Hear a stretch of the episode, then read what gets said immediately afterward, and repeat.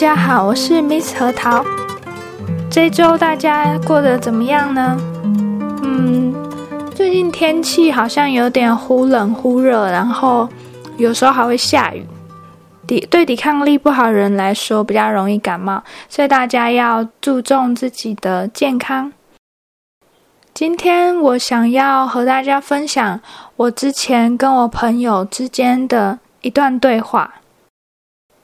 我身边很要好的朋友，大部分都是跟我认识二十年、二十年，有些已经认识二十多年了。这样子，你们听到二十多年，好像觉得我年纪很大。我年纪没有很大，但是有很多朋友是小时候就认识。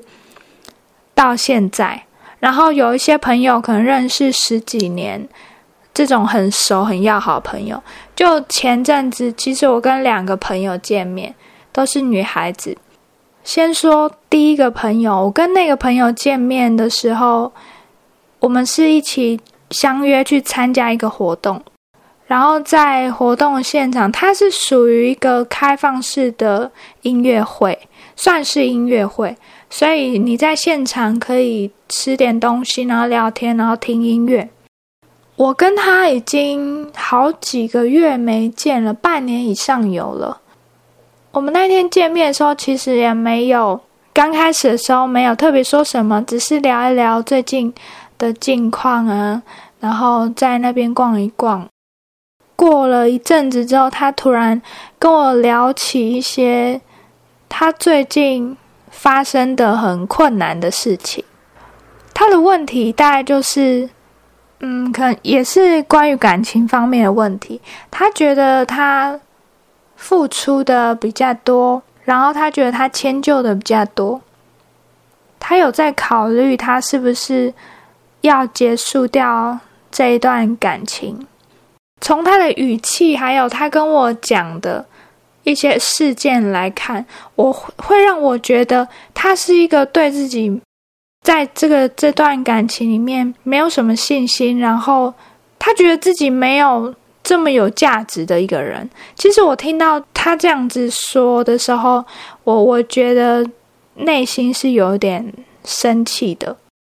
如果一个人他对自己都没有信心，他都觉得自己没有价值的话。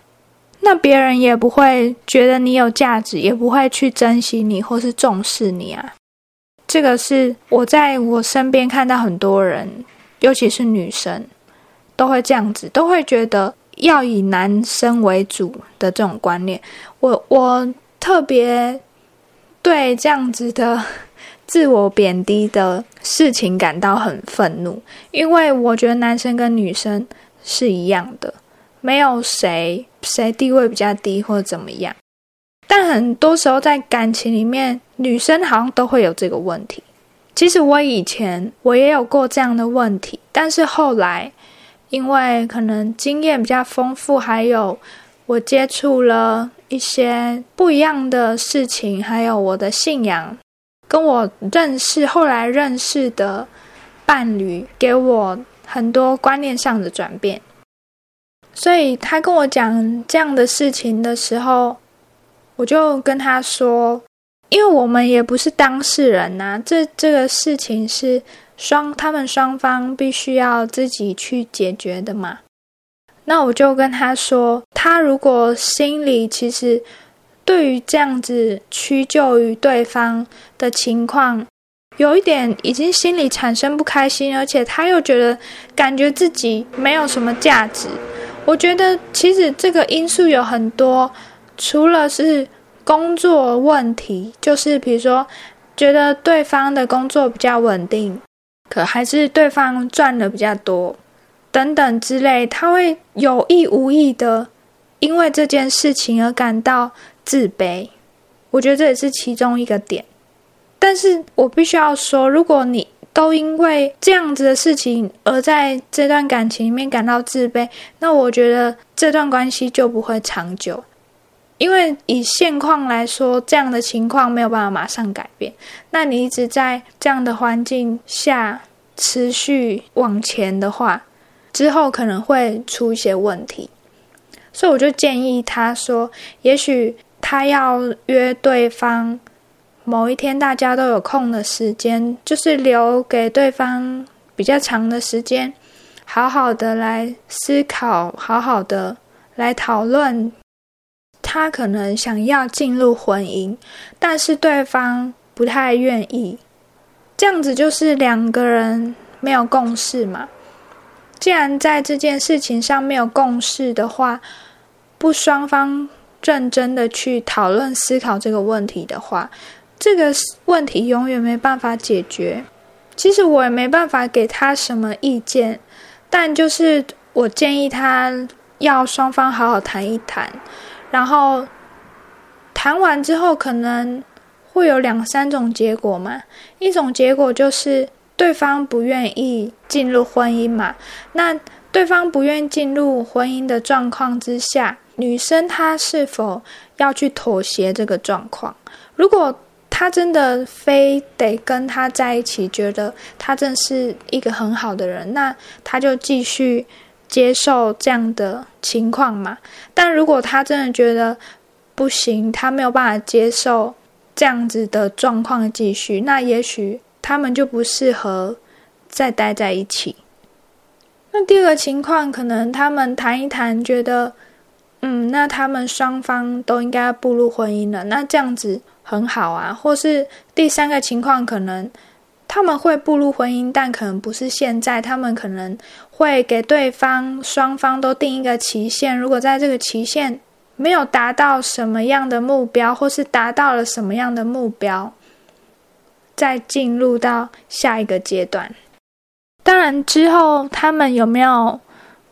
去认真的谈这件事情，我就不知道了。只是情感方面，我觉得女生应该要更有自信，然后不要总是屈就于别人。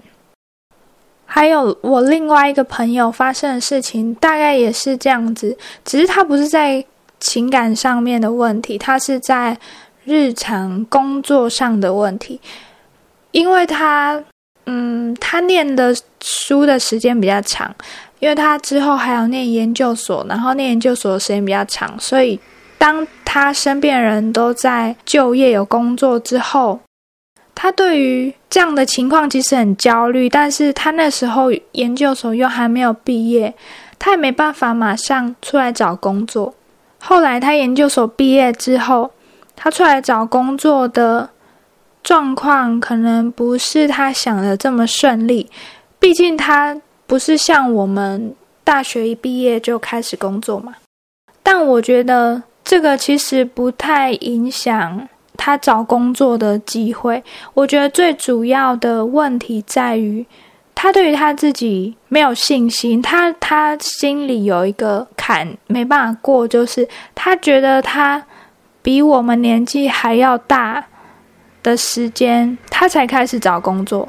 他可能会因为这一点而觉得有点自卑、没有信心，所以他在面对找工作这件事情的时候，有的时候会有一点逃避的心理，或是他会感到焦虑跟害怕。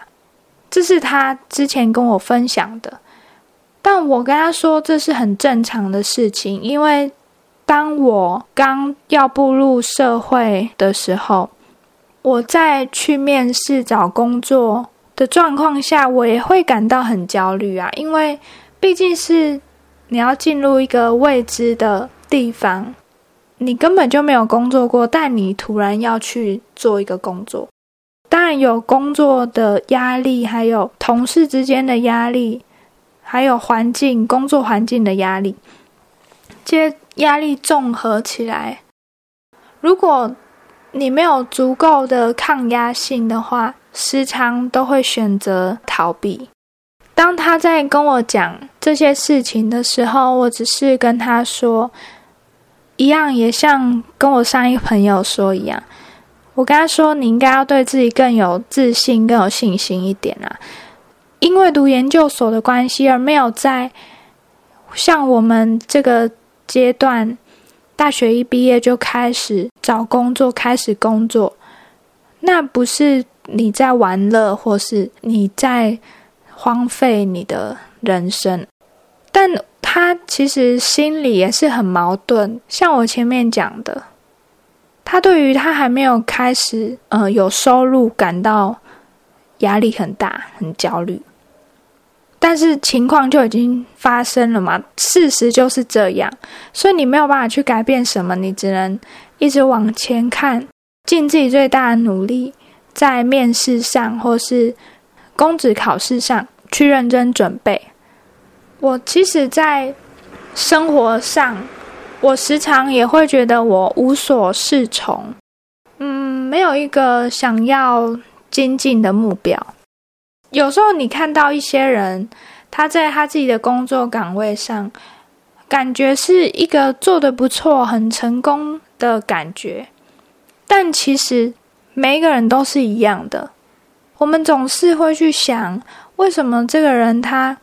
看起来好成功，觉得很羡慕他，觉得他怎么可以把事情做得那么棒？但其实你去了解，就有时候你会发现，他们也是在一条迷茫的道路当中，慢慢找到自己的方向。他们可能做过很多不同的工作，然后或是培养一些不同兴趣，慢慢找到自己的方向，然后就朝着这个方向一直走，一直走。所以我知道，我我现在我们每一个人都是在这样子的状态下找到最后自己想要的东西。我不知道我这样子说有没有错，或是也许有些人他从以前他就已经很清楚他的目标是什么，所以他一直朝这个方向走。但我相信有很大部分的人跟我之前是一样的，很迷茫。不知道该往什么方向走。当你这样子的时候，其实静下心来，你去多做一些尝试，你一定可以找到你感兴趣而且适合你的路。最重要就是说，你要去倾听你心里的声音，因为他会告诉你。其实我我觉得我们都太缺乏倾听自己。我们应该要花时间静下来去思考这个问题。嗯，我也是跟我朋友说类似这样子的话。那他现在就很好，就是对生活比较有目标一点，也开始一份工作，然后也维持规律的运动习惯啊等等。好，那今天和大家分享的内容就先到这里。我们下一次再见吧，拜拜。